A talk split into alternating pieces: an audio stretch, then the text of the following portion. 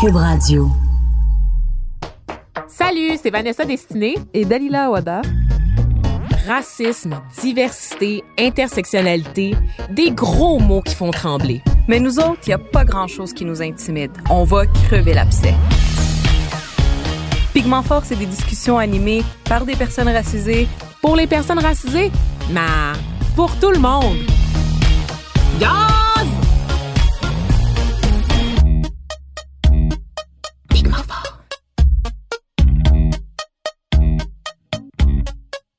Bonjour, hi! Comment allez-vous cette semaine, chers auditeurs? On espère que tout se déroule bien par chez vous. Elle était malade la semaine dernière, mais la voilà pétante de santé aujourd'hui, alors que vous entendez au son de ma voix que j'ai connu de meilleurs jours. Dalila Awada, allô? Allô, Vanessa, est-ce que je t'ai transmis mon rhume par hasard? Tchoum! C'est ma façon de te répondre par l'affirmative. It's like I feel so sick, I can't even breathe well.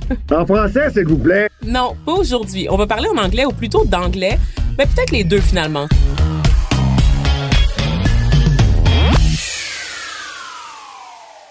C'est pas pour rien que j'ai commencé l'émission en vous accueillant par cette expression maintenant honnie de la vieille garde francophone de la province et d'une couple de députés de la coalition Avenir Québec et du Parti québécois.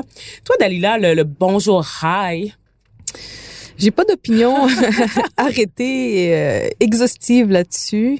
Euh, par contre, je trouve ça toujours un peu bizarre de vouloir forcer euh, une langue. C'est sûr qu'il doit y avoir certaines lois pour encadrer, mais j'ai l'impression qu'on sous-estime à quel point les gens, quand ils apprennent à aimer une langue, quand ils se l'approprient, euh, eux-mêmes se mettent à vouloir parler cette langue-là. Ça marche bien mieux que la coercition. Ben oui, puis ils veulent la protéger puis la, dé la défendre. Puis moi, c'est la même chose que toi. Moi, moi j'ai vraiment de la misère en fait avec cette nouvelle névrose collective autour de la langue. Et là, vous allez m'excuser parce que je vais partir sur un chiolage. Je voulais dire rent, mais on va on va keep it in French. Puis avant de me lancer, que je suis une ethnie qui a rien compris euh, au fait français en Amérique, j'aimerais juste vous rappeler que le français est ma langue maternelle, ok?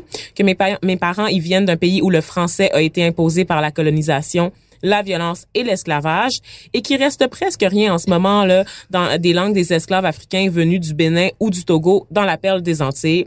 Le français là qui a d'abord été imposé aux esclaves, ben il est resté même après la révolution haïtienne qui a vu naître le créole, soit en pour la petite histoire, le créole c'était une langue, un code secret entre autres utilisé pour pas que les maîtres comprennent les esclaves pendant qu'ils fomentaient la révolution. C'est un mélange de plein de langues, le français, l'anglais, l'irlandais, espagnol, puis quelques langues africaines, donc c'est un résidu. Mais malgré le fait qu'on a porté une révolution en créant notre propre langue, le français est, est resté, est devenu même la langue de l'élite. C'est devenu la langue institutionnelle en Haïti et c'est juste vers la fin du 20e siècle, en fait, là, que les présidents de la nation ont arrêté de parler en français euh, aux, aux, électeurs, en fait, à la population haïtienne. C'était par défaut vraiment la langue de l'intelligentsia puis de l'élite Mhm. du pays. Donc, c'est vraiment, tu sais, j'ai récemment d'ailleurs partagé un article sur la page Facebook de Pigment Fort, vous irez lire.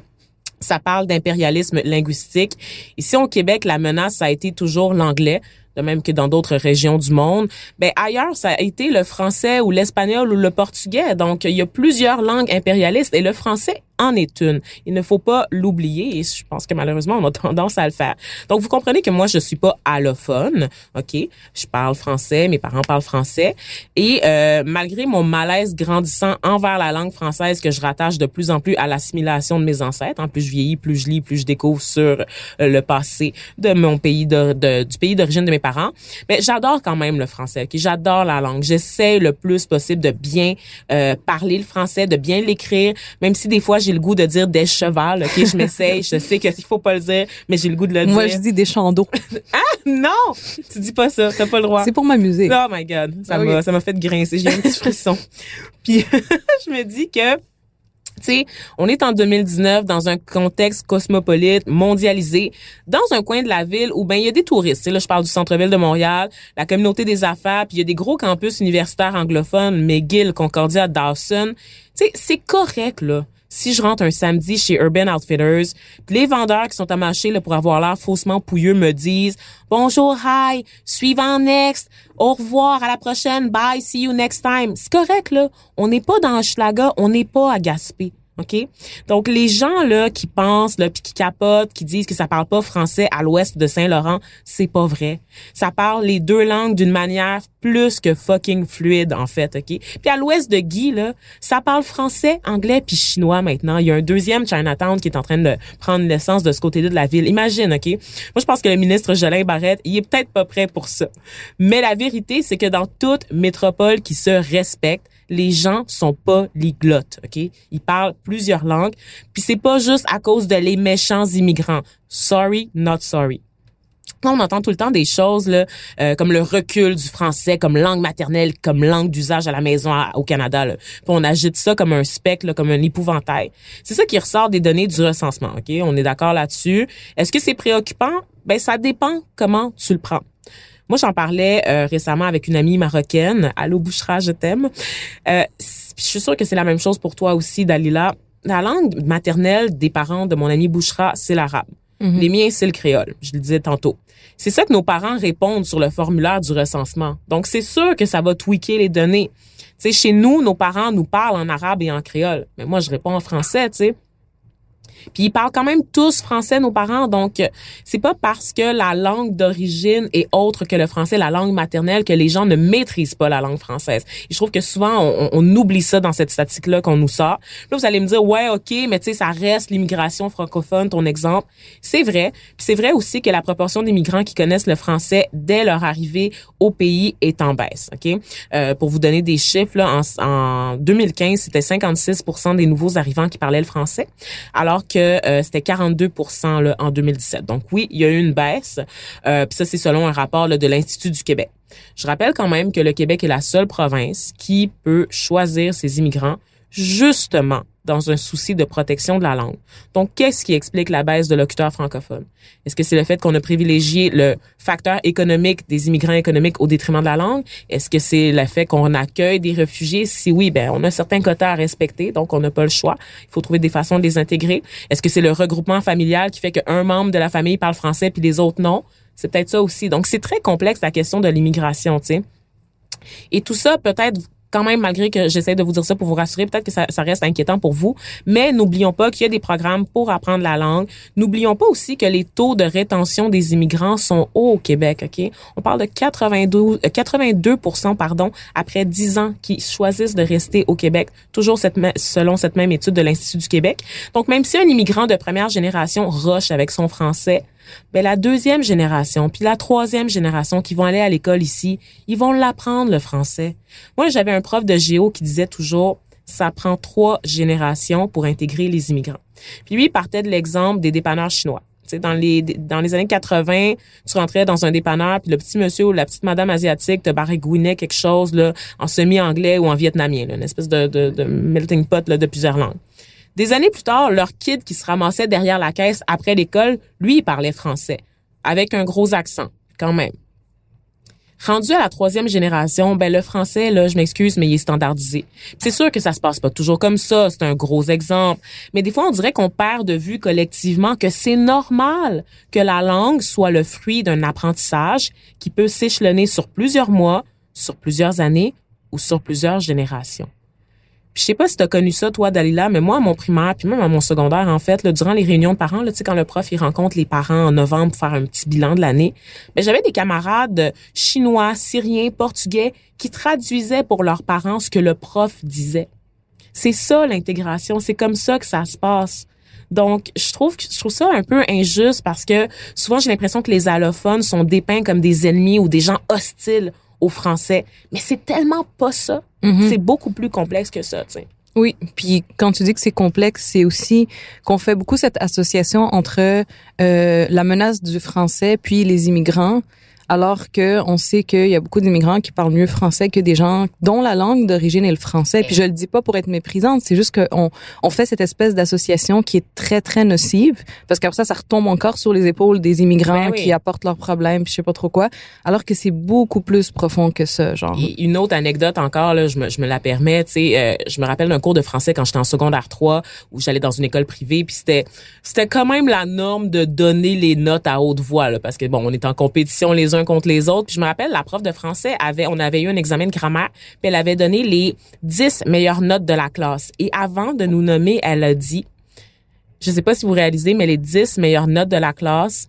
9 personnes sur 10 viennent des communautés culturelles. Ce sont des enfants d'immigrants. Et j'étais parmi les 10 personnes qui avaient des meilleures notes. Parmi les autres, on retrouvait des Vietnamiens, des Chinois, euh, des Latinos, des gens qui apprennent la langue et qui, nos parents nous forcent tellement à étudier, nous obligent tellement à apprendre la langue qu'on l'apprend, tu sans faire de faute. Je sais pas comment l'expliquer. Puis tu sais, dans, dans cette liste-là de 10 personnes là, qui avaient eu les meilleures notes de la classe dans l'examen de grammaire, la, la dixième personne, c'était une franco-ontarienne. Mm. Sais, fait qu'il y avait pas un seul Québécois de souche dans ce palmarès-là d'examen de grammaire en secondaire 3. Puis je sais que c'est vraiment, tu sais, anecdotique, là, c'est vraiment dans mon vécu à moi, mais ça vous donne une idée quand même que c'est pas vrai que les, les immigrants ne maîtrisent pas la langue. Donc, c'est quand même un, mm-hmm. gros dossier. Tu sais. Mm-hmm. Donc, gros dossier, mais aussi chargé émotionnellement. Ben ben On voit à quel point ça fait réagir, mais tu sais, qu'on soit pour le bonjour high ou contre, ou qu'on trouve inesthétique, ce qui est un peu mon cas. C'est ah peut-être ce que j'aurais dû dire au début. Je trouve qu'il y a quelque chose d'un peu inesthétique, surtout quand c'est dit de façon très euh, désintéressée envers le, le client, de façon très mécanique. Mm. Moi, je trouve ça un peu moins agréable. Mais bon, j'en ferai pas le combat de ma vie. Donc, nous, on est francophones. Tu l'as dit, Vanessa, on regarde ça aller. Les discussions peuvent être très, très lourdes par moment. Mais je trouve que dans, dans le débat, on gagnerait à entendre davantage les allophones, donc les mm. personnes qui sont directement concernées par ça. C'est ce qu'on fait aujourd'hui. On en discute avec euh, Toula Drimonis, qui, elle, prend la parole sur cet enjeu-là euh, depuis un bout et qui est euh, un peu connue pour être une personne qui fait le pont entre les deux, voire les trois solitudes que compte le Québec.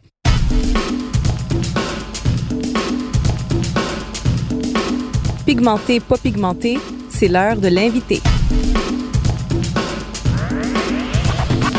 Toula Drimonis, tu es journaliste pigiste, tu as été directrice de l'information chez TC Media. On a pu te lire dans le New York Times, dans Mike.com, le National Post, le National Observer, BuzzFeed Canada, Colt Magazine, Ricochet. Tu travailles aussi comme productrice dans les bulletins de nouvelles télé sur les réseaux anglophones. Tu écris sur la politique et la société québécoise, ainsi que sur les enjeux qui touchent les droits des femmes. Merci d'être avec nous aujourd'hui. Ben merci à vous pour euh, l'invitation. Ça m'a fait vraiment plaisir d'être ici. Yes. Et, écoute, là, moi, euh, quand je t'ai invité, t'as dit Oh, I'm not sure because of my French, you know. Come on, tout là, là, il est bon, là, ton français. C'est correct, mais quand même, c'est ma troisième langue. D'abord, euh, je suis la perfectionniste en moi, est mm. toujours comme très consciente que je fais la petite erreur. Puis euh, c'est ça, c'est pas parfait, mais quand même, je suis ici. Ça, ça m'empêche pas de, de, de, faire mon point, puis de communiquer avec vous, mm-hmm. puis de parler sur un sujet que je trouve très très important. Mm-hmm. Puis quand quand tu dis justement, tu sais, la perfectionniste en toi, c'est plus ce côté-là que le fait que tu as un complexe de t'exprimer en français ou d'avoir un accent là. Ben j'ai pas un complexe puis l'accent me dérange pas parce que l'accent c'est juste une indication que on, on, parle une autre langue, pas mm. plus que ça.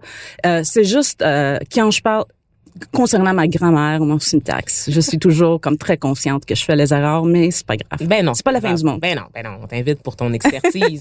ça, mon expertise, oui. Mm-hmm. Est-ce que tu as une opinion sur cette saga du Bonjour Oh mon Dieu, oui. Peux-tu nous la partager Ok, oui.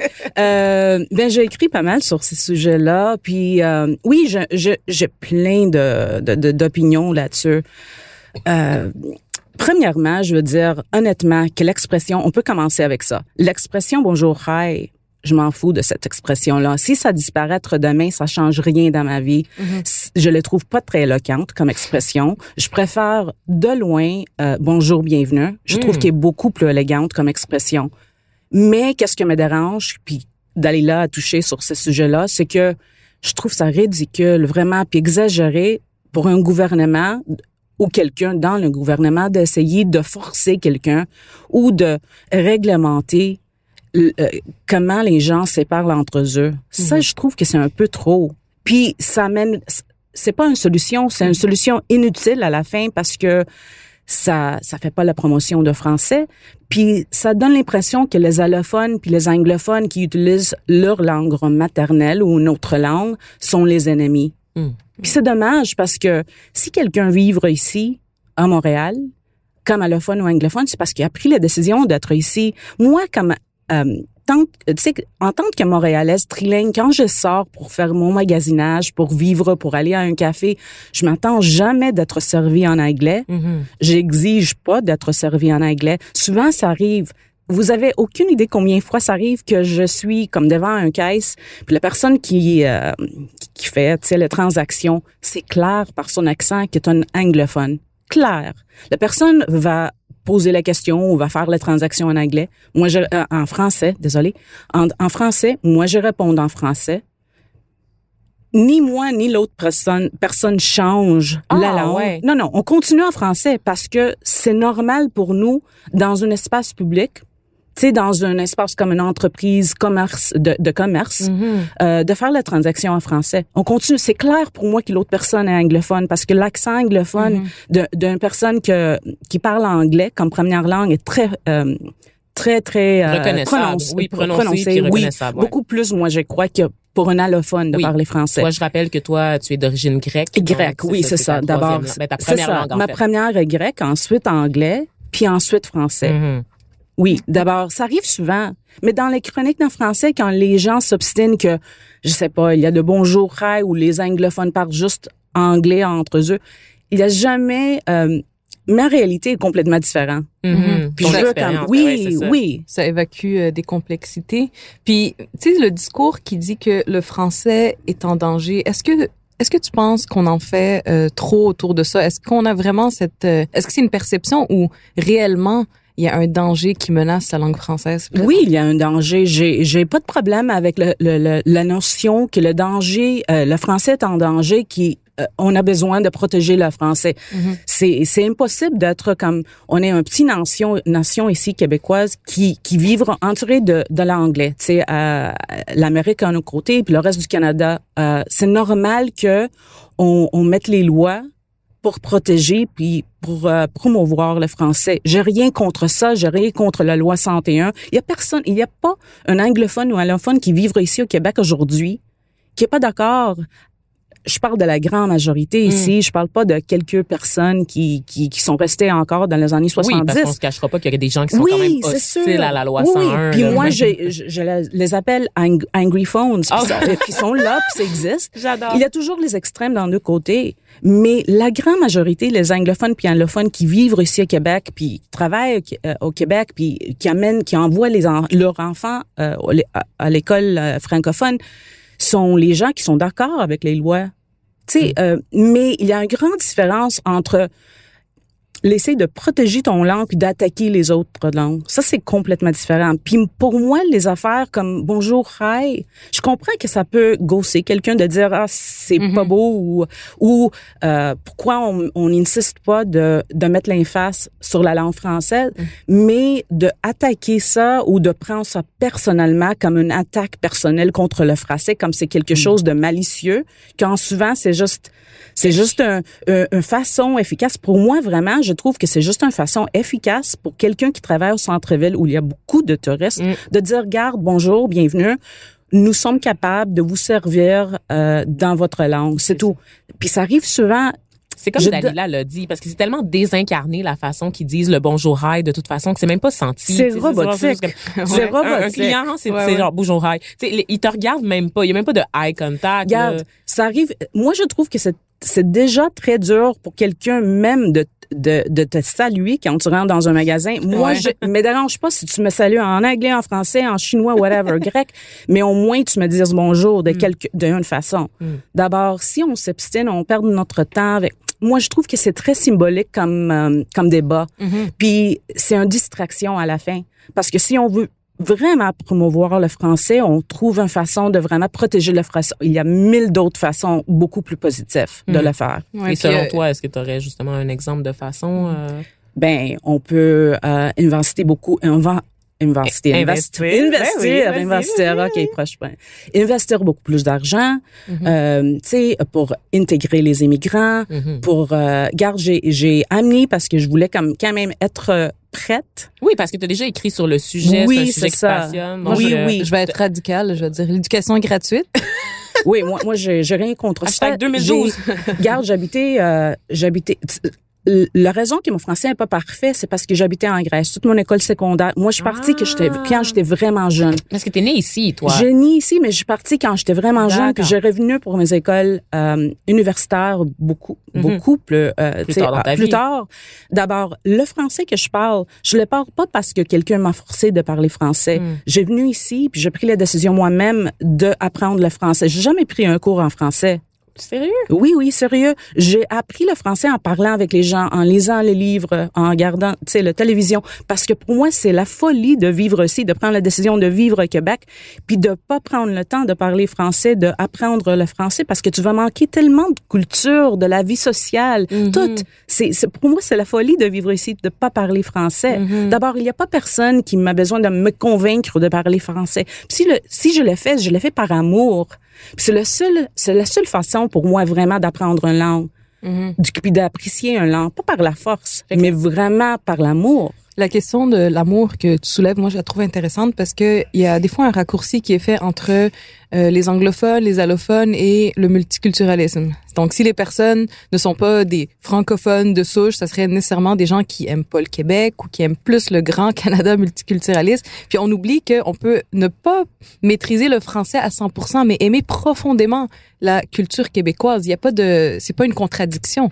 Absolument. Euh, Je- honnêtement, moi, comme comme quelqu'un qui est trilingue, puis euh, j'habitais ailleurs, puis j'ai j'ai un attachement pour le Canada, mais vraiment, je me sens québécoise plus que d'autres choses. Si quelqu'un me demande, je suis québécoise avant de dire canadienne. C'est quand je voyage à l'extérieur du Québec, je me sens un peu comme je voyage à un autre pays souvent, mais euh, mais j'ai rien contre. Je comprends, puis je vais comprendre jamais euh, cette notion que le multiculturalisme est quelque chose de mauvais. Sais, d'avoir plus qu'une langue, plus qu'une culture, ben quand nous avons deux enfants ou trois enfants, ça veut dire pas que quand tu vas en avoir le deuxième enfant que tu plus d'amour pour le premier enfant. On a d'espace pour euh, puis dans notre cœur pour avoir tu sais l'amour pour une deuxième culture, une deuxième langue, une troisième langue.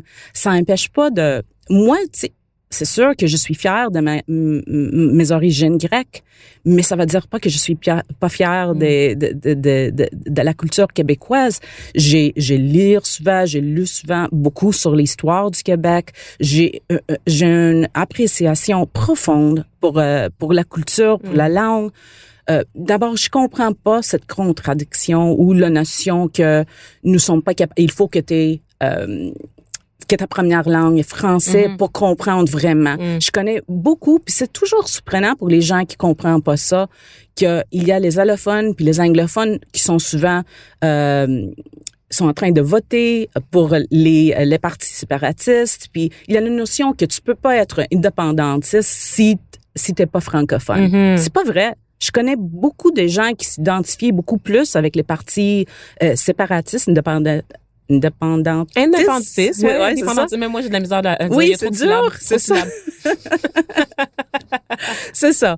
Euh, D'abord, non, je, pour moi, c'est pas une contradiction, pas Mm. du tout, Mhm. pas du tout. Mais tu sais, je pense que au niveau de, du multiculturalisme, euh, son opposant c'est l'interculturalisme. Le multiculturalisme à la Trudeau, ce que les gens disent tout le temps, c'est qu'à l'époque, c'est qu'on avait dit ah le Québec c'est une nation parmi toutes les autres nations, tu sais. Puis c'est ça en fait, c'est qu'elles peuvent toutes coexister. Québec est pas plus important que la communauté grecque, que la communauté haïtienne, en omettant le fait que c'est un peuple fondateur. Donc tu sais, au Québec, nous ce qu'on pratique c'est l'interculturalisme, où est-ce qu'on sait qu'on a une identité commune, qui est d'abord l'identité québécoise tout en respectant les autres communautés. Je dis ça juste pour expliquer pour les je sais. auditeurs. Mais on est beaucoup dans les, dans grands concepts, des fois un peu flous. Alors que monsieur, madame, tout le monde se pose pas toutes ces questions-là, tu sais, ils sont juste fiers d'être québécois puis fiers de leur héritage culturel Puis, aussi. ouais, puis nous autres, on veut absolument coller un nom Ben oui, précis ça. sur euh, tout. Ouais. Mais garde, on peut dire, tu, tu peux dire que tu es fier de interculturalisme ou multiculturalisme. Pour moi, ça change rien. Moi, je trouve que c'est important. Vraiment. Tu sais, on parle vraiment spécifiquement pour ce débat-là. euh, Je trouve que souvent c'est un réflexe. C'est un réflexe de francophones, de, de gens francophones de dire ah, tu sais, la façon que tu utilises un- c'est insultant pour moi Oui. parce que je veux juste attendre le français. Je m'ai battu pour être rassuré que dans l'espace public, c'est français.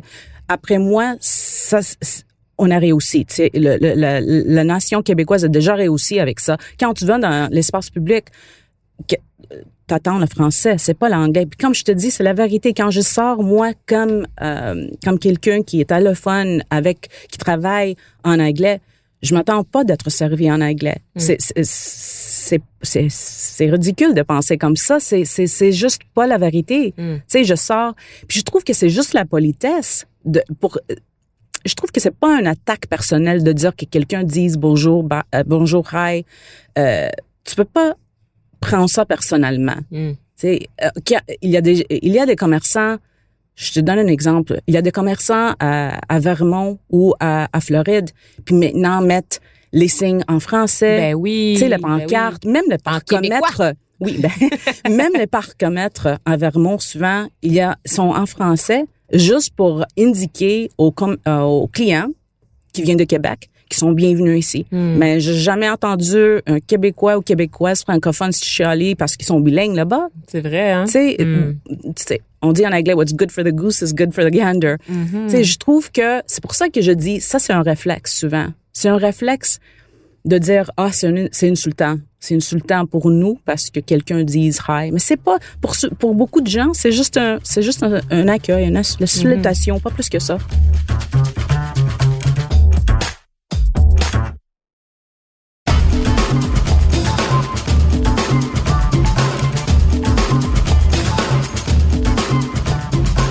Moi, euh, tout là, une question parce que je- moi, je me suis fait beaucoup d'amis anglophones au cours des dernières années, puis souvent c'était du Pourquoi monde. t'as dont- fait ça?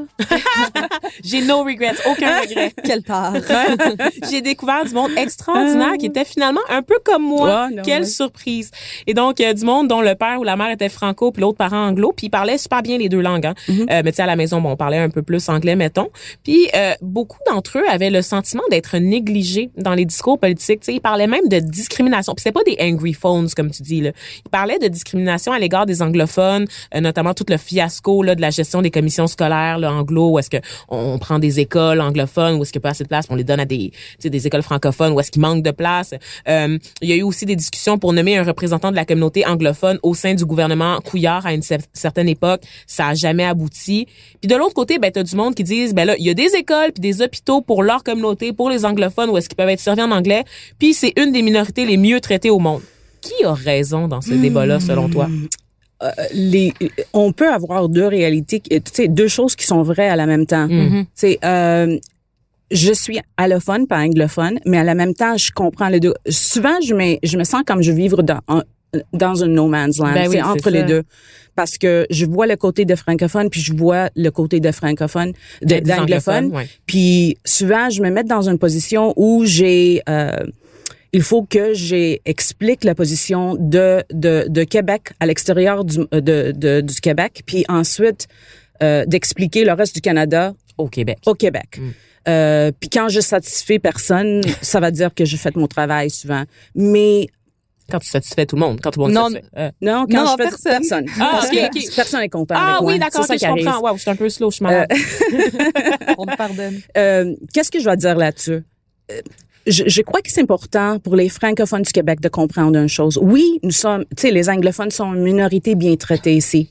Puis je sois vraiment, je souhaite qu'un jour les francophones à l'extérieur du Québec vont mieux traiter. J'ai un rêve que je sais, je suis irréaliste. J'ai un rêve qu'un jour le Canada va être vraiment un pays bilingue. J'aimerais, av- tu sais, voir ça un jour. Parce que Mais je sais que c'est irréaliste. Mhm. Mais moi, il y a une, une chose qui me fait très mal. Puis là, je dis pas que c'est euh, la chose la plus courante, mais euh, des fois, des- de voir des commentaires méprisants à l'égard des francophones québécois euh, dans le reste du Canada le sur Québec les. bashing. Ben oui, sans vouloir euh, constamment utiliser ce mot-là, mais il y a comme un, encore un, des fois un mépris qui persiste et on dirait que je peux comprendre des réactions émotives liées à ça. Je dis pas que ça les justifie, mais c'est perceptible quand même des fois un petit euh, mépris. Puis je pense que c'est à ça que beaucoup de gens réagissent émotivement. Mais le problème avec ça, oui, puis je suis d'accord avec toi.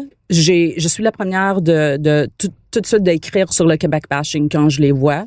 Mais l'inverse arrive toujours aussi. Mhm. Euh, on voit toujours euh, souvent un mépris contre les allophones puis les anglophones. Mhm. Oui. C'est puis le, le danger, c'est quand tu lises juste c'est euh, juste quelque chose en français ou juste quelque chose en anglais, puis tu tu prends pas le, le temps de vraiment euh, le, le, le, le, le nouvelle ou le commentaire de deux côtés. Mm-hmm. C'est souvent c'est c'est la euh, méconnaissance, Oui. le préjugé. Tu sais, euh, souvent le préjugé vient de la méconnaissance de quelqu'un. Ouais. Euh, c'est ça qui arrive souvent. Euh, Puis il y a une généralisation qui se Oui, fait. oui, on oui, voit qui est vraiment un commentaire méprisant, Oui. puis là, on se dit, ben ça y est, tous les anglophones Ben c'est nous ça. méprisent. Oui, exact. Mais juste de, de répondre un peu euh, à, à, à la question que vous avez posée Ouais, euh, c'est ça sur euh, sur euh, les anglophones qui, qui euh, qui sont, qui sont Une minorité, discriminés, c'est ça. Qui sont, qui sont bien Euh, traités selon d'autres. oui, sont bien traités, mais à la même temps, une chose que je, euh, je crois que c'est vraiment euh, important pour les francophones du Québec de comprendre, c'est que les anglophones ici sont une minorité aussi. C'est une minorité dans c'est drôle qu'est-ce qui passe ici au Québec parce que les les francophones sont une minorité dans une majorité mais les les anglophones ici sont une minorité aussi dans une majorité de francophones puis c'est très facile, c'est très facile pour les francophones qui sont une majorité, mais ça fait c'est juste récent que maintenant on a pris leur place, tu sais dans l'espace public puis le pouvoir avec le la révolution tranquille. Ça fait pas très longtemps, c'est juste une génération. D'abord tout est très euh, tu sais, it's still very sensitive. Ben c'est oui, quoi le mot? Sais, c'est- L'encre n'est pas encore sèche, oui, puis c'est l'asphalte est ça, encore c'est mouillé. ça. là. D'abord, Oui. il existe toujours le réflexe de voir les, les, les anglophones comme les dominants encore. Il y a une génération Ou- qui, qui a connu exactement, ça, effectivement, exactement. ouais. Sais, on parle encore de, la- de la, la Madame Grosse de Eaton Center. tu sais, C'était dans une de mes questions Oui. que j'avais préparées, qui sais, existe peu, existe peu cette madame. Hey, où Pauvre madame, madame-là? je sais pas. C'est qui la madame juive, la grosse Je madame sais juive pas, de mais chez elle Eaton? vivra pas ici. Est-ce que, est-ce que, est-ce que tous les anglophones ou tous les allophones, euh, tu sais, sont, euh, sont très, euh, c'est quoi le mot, tu sais, ont appris de, de, de parler français ou t- toutes les relations sont vraiment comme euh, guéries ou tout est tout est bien à 100%. Ouais. Non. Tu sens encore de la rancœur, toi, tu De penses? temps en temps, tu les vois. C'est Tout- l'époque Speak White, là, ça fait pas, ça fait non, pas ça fait pas longtemps. D'abord, je comprends le réflexe justifié souvent de francophones de dire, hey, tu sais, la langue anglaise, c'est la langue de, de dominant. On était dominé par cette langue-là pendant des années, pendant des décennies. C'est le pouvoir économique et puis politique de la province, Exactement. en fait. D'abord, je comprends le réflexe de dire ah, je veux rien savoir d'anglais, tu sais, dans l'espace public. Quelqu'un m'a dit bonjour, hi, puis c'est comme ah, c'est un recul, c'est un recul, c'est dangereux, c'est dangereux. Mais la vérité que c'est que depuis la Révolution tranquille, les, le, le francophone du Québec, on a pris on a pris vraiment leur place ici au Québec. Mm. C'est c'est c'est phénomène c'est phénoménal qu'est-ce qui est arrivé ici au Québec. C'est un expériment social, Social, ouais. social qui que moi je trouve extraordinaire parce que les francophones on a pris, euh, on a pris comme le pouvoir. C'est une révolution qui est arrivée sans vraiment euh, la violence ou de. si vraiment on apprend le temps de lire l'histoire de qu'est-ce qui passait ici, c'est extraordinaire. Mhm. C'est quelque chose d'être fier, tu sais. Mais à la même temps, qui, comme je dis, je comprends le réflexe, mais la réalité à 2019 est complètement différente. Ben oui, ben oui. Puis écoute, euh, tu sais, moi, euh, je, tu sais, je me, je me dis, un des regrets que, que je constate, en fait, c'est que beaucoup euh, d'anglophones ne connaissent pas les grands, euh, de la chanson, les grands auteurs, tu un, un Gaston Miron, tu peux pas parler de ça avec un anglophone, ils ne les connaissent pas. Mais d'un autre côté, nous, les francophones, je connais pas grand francophone qui a lu du Mordecai Richler en grandissant, sais. Même au Québec, à Montréal, où est-ce qu'on pense que justement on parle franglais puis qu'il y a une grande ouverture, les deux solitudes subsistent. Au-delà de la question politique, économique, la question, juste la question culturelle. On a de très grands artistes, puis souvent, les, artistes vont être des vecteurs en fait pour faire découvrir la culture, vont être des ambassadeurs de la culture. Et pourtant, moi j'ai lu plein de d'auteurs américains dans ma jeunesse. J'ai lu des auteurs britanniques. Mais jamais j'ai lu des auteurs montréalais anglophones, québécois anglophones. Qu'est-ce qui se passe avec ça? encore là, oui, il y a beaucoup de travail à faire encore parce qu'il y a des préjugés encore. Tu parles de Mor- Mordecai Richler, puis il y a un Oui. réflexe de dire, ah, lui, tu sais, c'est sûr quelqu'un que- qui aimait pas avait le des Québec. opinions, C'est exactement. clair. Oui. J'ai pas pris Euh, le meilleur exemple, j'en conviens. c'est ça. Mais j'ai l'espoir encore que euh, on a beaucoup évolué depuis ce temps-là. Tu sais, moi, je fais mon devoir vraiment de prendre le temps de lire la, la littérature, tu sais, la, euh, la littérature québécoise. Mhm. Je lis beaucoup de livres en français, même si mon français n'est pas parfait. Puis je prends le temps. Puis ça change, ça change. Il y a comme, je, je pense à, à Baraka Books, par exemple, qui est une mais- maison d'édition francophone Oui. qui est une subdivision qui s'appelle euh, Québec Fiction, qui qui euh, qui prend le, le euh, beaucoup de de essais ou de fiction, de, de textes en français, puis le traduit en anglais Mm. pour qu'il il y a des gens qui qui peuvent tu sais lire le texte, euh, euh, découvrir les euh, tu sais les Mhm. Les auteurs. les auteurs, Ouais, tout ça. Puis là, moi, je trouve que ça commence, on commence de d'apprendre. Tu sais, oui, Heather O'Neill est quelqu'un montréalaise qui, qui a connu beaucoup de succès en anglais, puis tous ses livres sont traduits en français. Mhm. Moi, je pense que ça commence un peu avec une nouvelle génération. Euh, il y a quand même euh, euh, plus de d'intérêt un, Mhm. un pour l'autre. Tout là, te rappelles-tu du désaveu envers le Québec de l'acteur Jay Baruchel il y a quelques années? Oui, j'ai écrit là-dessus. Ah, ah, pour vrai, je l'avais pas vu. Alors, c'est- un Ça bon fait quelques années quand Ça même. fait quand ouais. même quelques années, mais ça, ça avait été marquant euh, parce que c'est bon, c'est quelqu'un euh, pour ceux qui ne le connaissent pas qu'on a pu voir dans les comédies aux côtés de Seth Rogen, euh, un autre acteur canadien. Il avait annoncé avec fracas qu'il quittait Montréal et le Québec où il avait parti, passé une grande partie de sa vie, même après avoir connu du succès à LA, pour Toronto en raison des discours notamment sur l'indépendance et du débat sur la charte des valeurs euh, du Parti québécois qu'il avait qualifié d'insoutenable.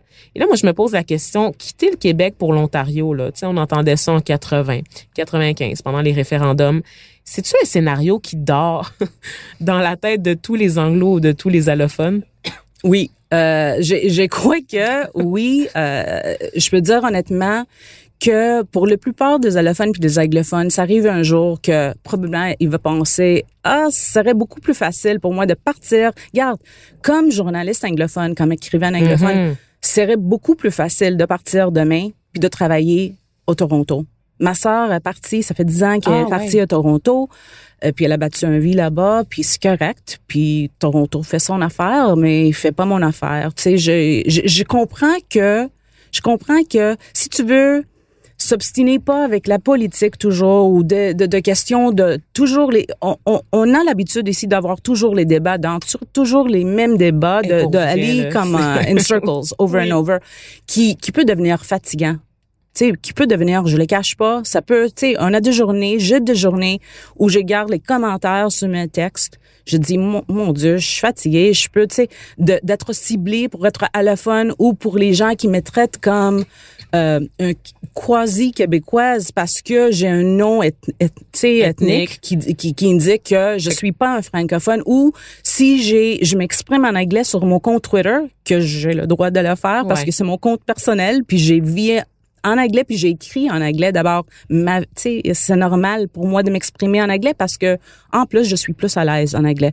Euh, puis il y a des gens ton opinion. T'as pas le droit oui, d'avoir une c'est opinion ça. sur la Puis société des gens québécoise. disent mais comment ça se fait que tu écris en anglais? Tu sais ton opinion est moins euh, moins euh, crédible parce que tu écrit en anglais Ça, ça me fascine. Les gens pensent tout le temps que la loi 101, ça va contrôler la langue que les gens parlent chez eux ou genre dans leur quotidien, dans leur texto, dans leur téléphone. Ce sont les choses comme ça que je trouve fatigantes Voyons. parce que c'est une attaque personnelle contre moi. Tu dises que parce que mon nom est Drémonis et pas, je sais pas, mettre Tremblay. un nom whatever francophone ou parce que je m'exprime en anglais que j'ai pas une appartenance ici ou j'ai pas un, un, vrai amour pour le Québec. C'est insultant à la fin de journée. Je comprends les gens qui peut dire un jour, hey, ça suffit. Je veux partir, je vais aller à Toronto. Il y a personne qui m'obstiner avec moi parce que je parle en anglais ou puis en plus, ça va être un plus parce que je suis capable de de m'exprimer en français puis je peux avoir un salaire encore que euh, mais ça c'est la vérité. Tous les Québécois que je connais ou les Québécoises qui ont parti ailleurs au Canada sont tu sais le- fait qu'ils parlent français euh, même si c'est pas parfait, c'est un atout. Tout de suite, tout de suite c'est un atout. D'abord, je comprends ça. Mais pour moi comme quelqu'un qui tu sais, je suis a political junkie. Je, je suis Ben oui. quelqu'un qui, qui adore la politique, qui, ad- qui adore le, le- la mixité, tout qui passe ici au Québec, le, le, le, le- c'est quoi le, le clash, tu Oui. sais le clash qu'on voit toujours entre les francophones puis Mhm. les anglophones. Moi, ça me fascine. D'abord, il y a toujours un côté que j'aime ça m'a fait du bien de, de, de vivre ici tu sais Oui. même si je sais pas maybe I'm a little cuckoo uh, crazy but uh, pour moi je trouve ça intéressant puis fascinant tu sais le débat qui se passe ici toujours la façon qu'on essaie toujours de je sais pas de définir c'est quoi un québécois puis comment on peut trouver une façon de protéger puis de de sauver tout ce qui est important pour nous à la même temps euh, int- intégrer le Ouais. nouveau. Mm. Pour moi, c'est possible d'intégrer le nouveau parce que une définition de quelqu'un, une définition d'une nation, c'est pas statique, ça change. en- en Ça, mouvement, c'est un mouvement. La C'est la même aussi. chose, exactement. Là, tantôt, euh, tout là, tu sais, on, on a dévié parce qu'on parle, on jase, tu sais, puis on, on parlait des priorités. Quelles sont les priorités selon toi lorsqu'il est question de la langue française? Tu avais une liste, tu m'avais dit que tu avais préparé. Oui, j'ai pris une liste parce que pour moi, je suis convaincue que euh, le, le, le- débat de bonjour, c'est une distraction un peu. Puis ça, c'est une distraction parce que c'est, ça donne l'opportunité pour un gouvernement de euh, de, de, de, de donner l'apparence qu'il fait quelque chose quand il fait rien. Parce que, puis j'ai pris une note parce que je voulais vraiment, euh, prendre le temps de dire ça. Euh, les Québécois classent l'économie, l'éducation, la santé parmi leurs trois principales euh, euh, Priorités. voyons, priori- priorités, c'est ça. Les jeunes Québécois, Québécoises considèrent l'environnement comme le problème le plus, plus important à résoudre. D'abord, pour moi, puis en plus, 53 des Québécois, Québécois sont fonctionnellement analphabètes. Hmm. Notre taux de diplomation secondaire est le plus bas au pays. Nous avons de graves problèmes d'enseignement. On a besoin de plus d'enseignants. D'abord, ça, pour moi, ça, les enjeux sont là. On a besoin vraiment de mettre l'argent, notre temps là-dessus. Un bonjour, hi pour moi. OK, oui, on peut avoir le débat, mais c'est symbolique, ça, ça règle rien. Mhm. Ça règle rien. Mm. Si on n'arrête jamais de dire bonjour, hi, qu'est-ce que ça change pour le pour la promotion de puis le- la, la sauvegarde de notre langue ici de français? C'est Ouais. comme si on on n'avait pas le courage d'aller aux racines, Oui, puis on oui. s'a- on s'attaquait à des espèces de petits euh, petits euh, petites étincelles. Mais c'est en train de dire mais- que les politiciens s'attaquent Exactement. pas aux enjeux de fond et ils restent juste dans le superficiel de là? je je pense que c'est ce que je dis. Oh! Mais c'est exactement Pas ça, c'est c'est du pas populisme. Pas C'est du populisme. Ah, C'est ça le problème. Mm. C'est les politiciens. C'est très facile. C'est Ouais. très facile de donner l'apparence que tu fais quelque chose quand tu fais rien. Ben oui, c'est pour cour- courtiser euh, l'électorat. Mais c'est payant. C'est très payant. Voilà, c'est Ben ça. oui, facile, exactement ça. c'est vrai. Ouais.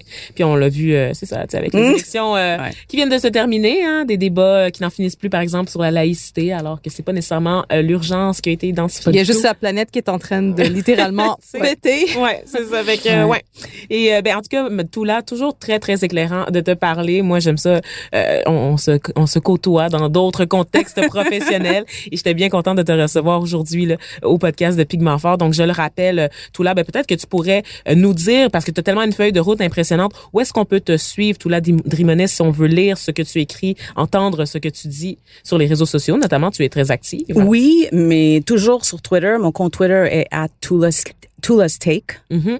Toujours sur Twitter. Je, je crois que je suis pas mal actif là-dessus. Oui. Je vais mettre le lien sur de, de mes Elle est suivie par Greta Thunberg. Je veux juste dire ça. Je veux juste, je veux juste le dire. Moi, je, je drop Ouais, ça c'est comme ma ça. fierté vraiment cette année. J'étais tellement contente c'est arrivé. Puis, euh, mais j'ai écrit euh, un chronique chaque semaine pour Cult Montreal en Mhm. anglais évidemment. Puis, euh, ben, c'est ça. Puis on te voit une fois de temps en temps quand même euh, Oui, des articles euh, dans le National Observer. euh, oui, quand j'ai le temps, j'étais pas mal occupée cette année. Oui, D'abord, j'avais pas vraiment temps, trop de temps d'écrire. euh, puis j'ai, ben, secret, pas secret. J'ai vraiment l'intention d'écrire un livre sur l'immigration, sur Wow. la génération, du, tu sais, la deuxième génération Ah, ben des là. enfants. Puis oui, Ça veut-tu dire qu'on va devoir te rappeler pour que tu viennes au podcast? Je pense ça, que ça veut dire. ça, ça- ouais, mais patiente. Fait que t'as pas le droit de quitter le. Québec. Oui. non, j'ai pas l'intention de quitter le Québec, malheureusement pour les gens qui m'aiment pas, mais heureusement pour les gens qui m'aiment. Oui, merci beaucoup. Merci. Ah, ça m'a fait plaisir d'être ici avec vous. Merci. Merci. Merci pour l'invitation, vraiment.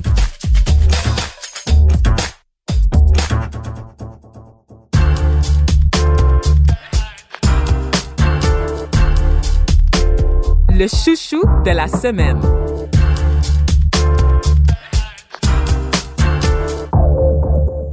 Dalila, c'est toi qui as l'honneur de nous présenter le chouchou cette semaine, alors surprends-moi. Oui, fait que le chouchou cette semaine, c'est l'art sur Instagram. Hmm. Je m'explique. Pour la petite histoire, j'ai eu envie à un moment donné de quitter Instagram pour toutes sortes de raisons, mais ce qui m'a retenu, ce sont précisément les pages d'artistes que je prenais plaisir à consulter une fois de temps en temps.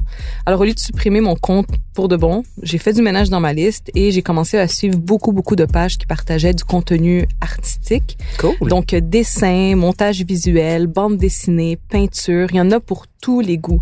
Et j'aime particulièrement les pages qui mettent le doigt sur nos bobos humains, sur les états d'âme. Euh, j'aime aussi quand euh, il y a des petites phrases toutes simples qui accompagnent les dessins, tu sais, quelques mots, euh, mais qui disent tellement l'essentiel. Ça, c'est mes préférés. Puis je trouve ça fascinant quand un artiste arrive à contenir en une image plein, plein d'émotions et plein de couches de complexité. Hmm. Donc, ça a un effet réconfortant pour moi. Là. Des fois, quand je fais le pas, je vais sur Instagram, je vais sur ces pages où les artistes partagent leur, leur art, puis ça, me, ça, ça me console des fois, tu sais, de voir qu'il y a d'autres personnes qui vivent les mêmes choses, de mm. voir une, de, de, voir des dessins ou des, de la poésie qui expriment les émotions avec beaucoup de sensibilité et beaucoup de beauté. Euh, je trouve que ça a un effet réconfortant. Donc, je suis restée sur Instagram. Je vais vous donner mm-hmm. quelques exemples. Ah oui, c'est ça. Parce que mettons que j'ai besoin de prendre un, une pause d'un débat enflammé sur la langue là, sur Facebook, je me tourne vers Instagram, mettons. Right? Prenez de quoi noter là. Mm-hmm. Je vais faire une petite liste. Oui, oui. Euh, D'abord, poésie à numéro. Donc, tu connais peut-être parce que Élise Jeté, qui est une de nos collaboratrices ici, une de nos collègues, elle écrit de la poésie et elle collabore avec Marie-Hélène Grand qui fait le visuel qui accompagne les poèmes, donc poésie.a.numéro. Une autre page que j'aime beaucoup, beaucoup, c'est Pascal Campion Art, qui est un artiste de Los Angeles qui manie la lumière dans ses dessins de façon phénoménale. C'est magnifique. J'aime aussi euh, Joan ou Juan Cornella, qui est un artiste de Barcelone que je pense que beaucoup vont connaître parce qu'il fait dans l'humour morbide. C'est vraiment intense, mais c'est drôle et c'est succulent. J'ai déjà commandé un. Euh, ah oui? Ouais, ouais, ouais, ouais, C'est très, très comique. Il y a aussi euh, Yes, I'm Hot in This, qui est euh, de Huda mm-hmm. F. Donc, c'est euh, comme des petites BD qui racontent, qui mettent en scène une fille musulmane et toutes les situations bizarres qu'elle vit parce qu'elle est musulmane. Donc, je trouve ça intéressant parce que je suis musulmane. Sans blague. voilà, un petit scoop en passant. Breaking news. Ouais, j'aime aussi euh, Catherine Ocello, je crois, qui est BDiste montréalaise et qui collabore présentement avec la presse. J'aime aussi The Sad Ghost Club, qui est euh, les péripéties de fantômes qui vivent la dépression et des problèmes de santé mentale. Euh, Ruby, qui est ma préférée, Ruby, etc. Elle, là, elle explore des émotions aussi qui sont tristes, très complexes, mais avec une petite pointe d'humour et de cynisme qui me charme particulièrement. Euh, donc ça, c'est quelques pages qu'on peut trouver sur Instagram, mais je vous dis, on peut se perdre pendant longtemps.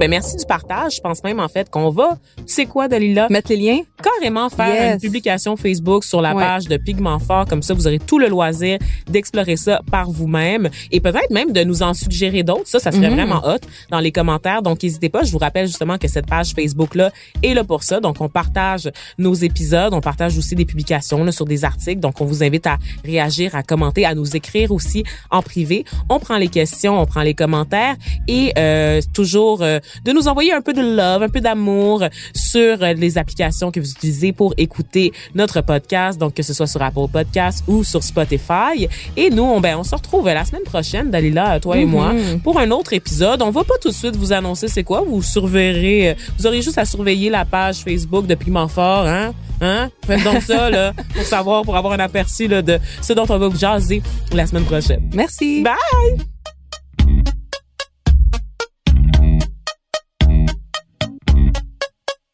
À la recherche et à l'animation, Dalila Awada et Vanessa Destiné. Au montage, Philippe Séguin. À la réalisation, Bastien Gagnon La France et Vanessa Destiné. Pigment Fort, c'est une idée originale de Vanessa Destiné et c'est une production Cube Radio.